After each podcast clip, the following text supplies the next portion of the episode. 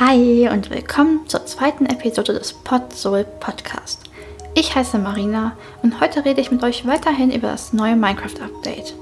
Außerdem gibt es einige Neuigkeiten zu teilen, also setzt euch hin, holt euch ein Wasser und macht's euch gemütlich. In der letzten Episode von Podsoul Podcast habe ich behauptet, dass Pulverschnee in der Welt generieren würde. Das stimmt leider nur bedingt. Fakt ist, dass in der Bedrock-Edition Pulverschnee ganz normal in den Bergbiomen generiert und dann natürlich auch mit einem Eimer aufgesammelt werden kann. In der Java-Edition hingegen generiert Pulverschnee nicht in den Bergen. Stattdessen muss man einen Kessel in einem Schneebiom platzieren. Das können verschneite Berge sein, klappt aber auch mit verschneiten Tigerwäldern oder auch Eistapfentundra sowie vereiste Flüsse und Ozeane. Wenn es dann schneit, sammelt sich im Kessel mit der Zeit Pulverschnee. Das Prinzip kennen wir bereits von der Fähigkeit des Kessels Wasser zu sammeln, wenn es regnet.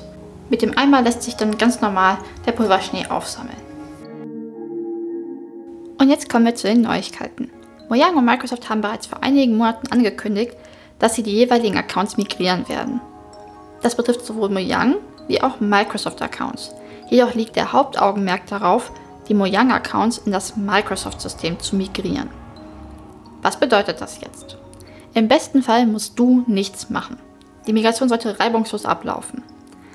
Aktuell findet diese wohl in Wellen statt. Ob man bereits Teil einer solchen Welle ist, erfährt man nur über das Öffnen des offiziellen Minecraft Launchers. Laut den Social Media Plattformen von Mojang und Minecraft gibt es wohl keine E-Mail, die einen auf die Migration hinweisen wird.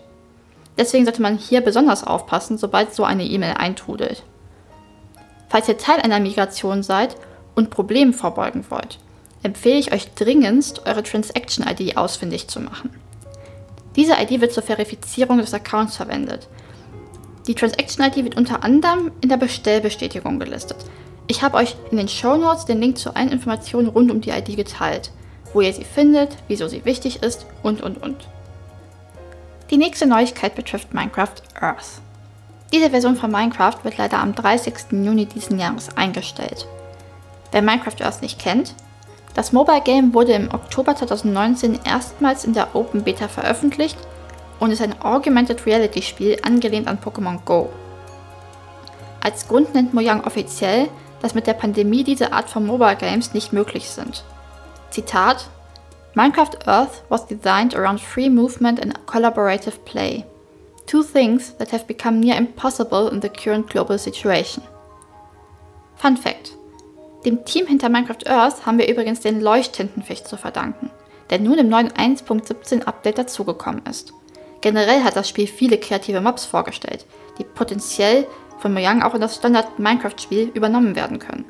Wie beispielsweise die Blumenkuh, das Regenbogenschaf, das Pilzhuhn und viele mehr. Im neuen 1.17 Update ist in der Minecraft-Community schnell aufgefallen, dass Diamanten anders generieren. Schnell verbreitete sich die Theorie, dass Diamanten nun mehr auf Level 5 und 6 generieren würden, als zuvor in 1.16 auf Level 9 bis 11. Leider gibt es dazu seitens Mojang und auch seitens der technischen Seite der Minecraft-Community noch keinen Beweis.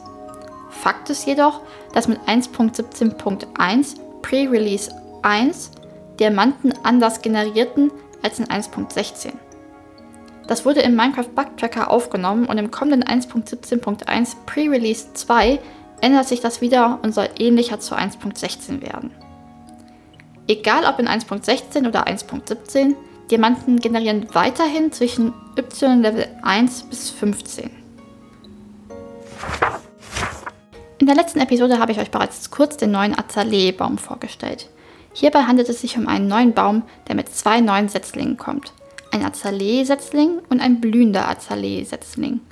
Diese verhalten sich anders und sehen auch anders aus als die bisherigen Setzlinge. Zum einen sind sie richtige Blöcke, auf denen man auch stehen kann, zum anderen wachsen diese erst, wenn man auf sie Knochenmehl verwendet. Der Baum hat als Stamm leider nur ganz normalen Eichenstamm. Da hat Mojang nichts Neues hinzugefügt. Das Laub des Baumes ist aber speziell Azaleenlaub und auch blühender Azaleenlaub, was sich super zum Bauen und Dekorieren eignet.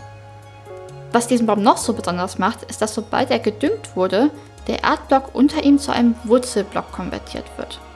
Dies ist ein dekorativer Block, den man mit Knochenmehl düngen kann, um daraus einen weiteren dekorativen Block zu gewinnen. Hängewurzeln. Die Wurzelerde kann aktuell zusätzlich vom fahrenden Händler erworben werden. Ebenfalls neu hinzugekommen ist der Skulk-Sensor. Mit diesem Block ist praktisch eine Art von Wireless Redstone möglich, da er ein Signal empfangen kann, was nicht mit einem Block in seiner direkten, unmittelbaren Umgebung zu tun hat. Denn er reagiert auf Vibration. Was sind Vibrationen, fragst du dich jetzt sicher.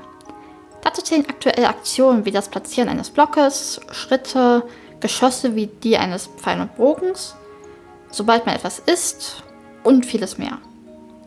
Mit dem Skyke-Sensor ist Wolle zu einer wichtigen Redstone-Komponente geworden. Sie kann nämlich Vibrationen verschlucken, wenn ein Wollblock zwischen der Vibrationsquelle und dem Sensor platziert wird. Somit lässt sich sowohl In- wie auch Output steuern. Aktuell ist der Block nur im Kreativinventar verfügbar und wird vollständig mit dem zweiten Teil des Caves und Cliffs Updates Ende dieses Jahres auch im Überlebensmodus veröffentlicht. Tiefenschiefer ist ein Block, welcher in den tieferen Leveln der Welt generiert. Dieser Block ist sehr dunkel, fast schwarz und ist aktuell auch nur ein dekorativer Block, mit dem sich aber wunderschöne Bauten schaffen lassen. Der Block generiert zwischen den Y-Leveln 0 bis 16 und ersetzt dort den normalen Stein. Da dies auch Level sind, in denen Erze generieren, gibt es nun auch von jeder Erzvariante eine Tiefenschiefer-Erzvariante. Diesen Block kann man wie alle anderen Steinblöcke schmelzen und mit der Steinsäge schneiden, um die ganzen Tiefenschiefer-Varianten zu erhalten. Unter anderem gibt es eine neue gemeißelte Variante, die, wenn ihr mich fragt, ein wenig wie eine Schalker-Box aussieht. Wenn man Tiefenschiefer ohne Behutsamkeit abbaut, erhält man Bruchtiefenschiefer, welcher wiederum zu Tiefenschiefer geschmolzen werden kann. Das Prinzip kennen wir bereits von Bruchstein und Stein. Im Vergleich zu Stein ist Tiefenschiefer selbst mit der Verzauberung Effizienz noch mit Eile 2 des Leuchtfeuers schnell abbaubar. Deswegen dauert es hier länger. Wenn man im neuen 1.17 Update Höhen erforscht, trifft man früher oder später auf Tropfstein. Das sind Blöcke, die Stalaktiten und Stalagmiten darstellen sollen.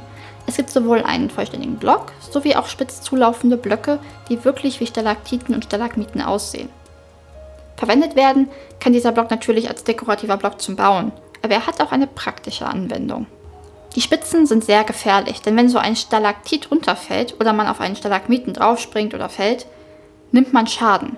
Und das betrifft nicht nur einen selbst, sondern auch Mobs.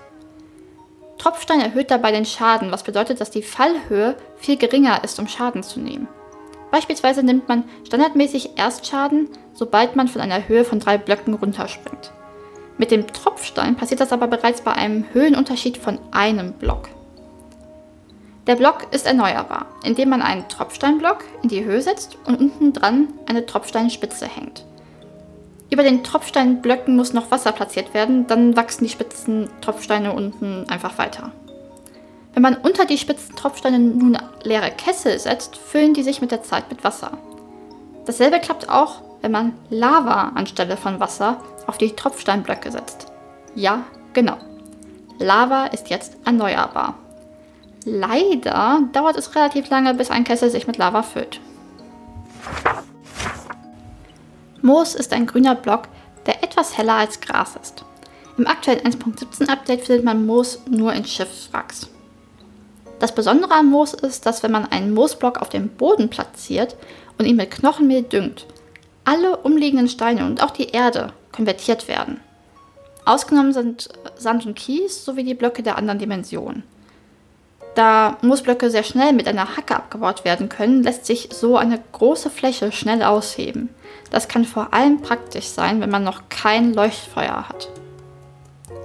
Moosblöcke lassen sich auch wieder kompostieren, weshalb man am Ende mit mehr Knochenmehl rauskommt, als man anfangs investiert hat.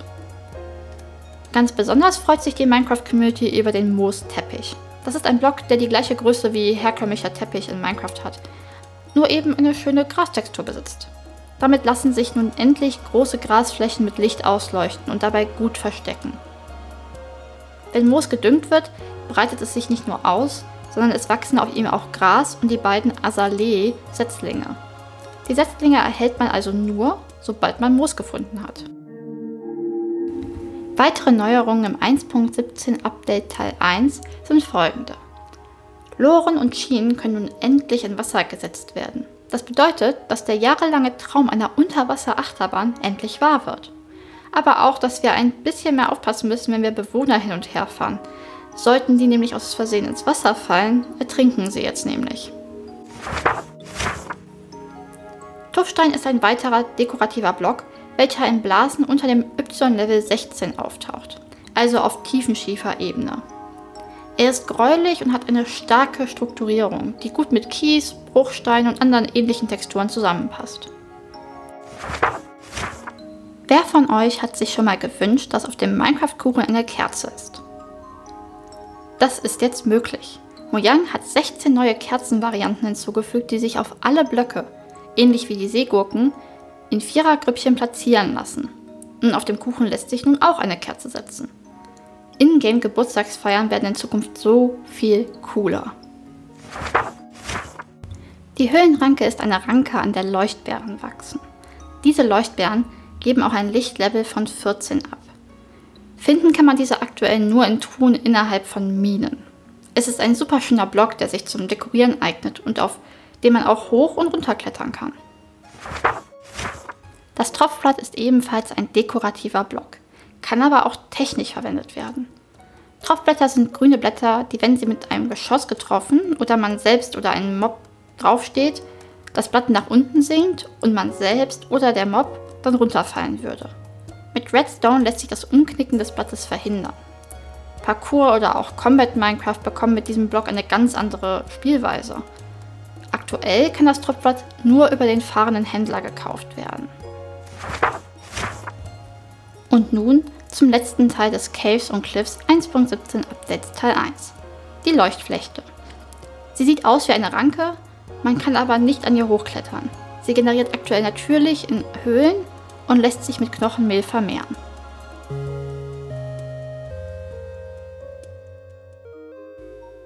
Diesen Monat ist Pride Month. Deswegen fand am 27. Juni die Minecraft Championship Pride Edition statt. Hierbei handelt es sich um eine inoffizielle Minecraft Championship oder auch kurz MCC, die von dem Nox Crew Team auf die Beine gestellt wird. Bei jeder MCC treten etwa 10 Teams mit je 4 Spielern gegeneinander an. Dabei handelt es sich meist um große, wie auch etwas kleinere YouTuber und Twitch-Streamer. Bei der Pride Edition der MCC haben überwiegend Content Creator teilgenommen, die selbst queer sind. Während des gesamten zweistündigen Events wurde Geld für das amerikanische Trevor Project gesammelt. Am Ende kamen etwas über 300.000 Dollar zusammen, während die Spieler in zehn verschiedenen Spielen gegeneinander antraten. Die reguläre Minecraft Championship findet jeden Monat statt und befindet sich gerade in ihrem zweiten Jahr. Also schaut doch mal vorbei. Ich habe euch den Link zur Webseite in den Show Notes verlinkt. Das waren nun alle Neuerungen, die im ersten Teil des 1.17 Updates dazugekommen sind. Und wie ihr sehen könnt, gibt es wirklich viele Neuigkeiten rund um Minecraft. Es wird nicht still. Also abonniert diesen Kanal, lasst ein Like da und ich freue mich auch, wenn ihr Feedback auf meinem Twitter-Kanal hinterlasst. Den Link dazu packe ich euch wie immer in die Show Notes. Tschüss und bis zum nächsten Mal.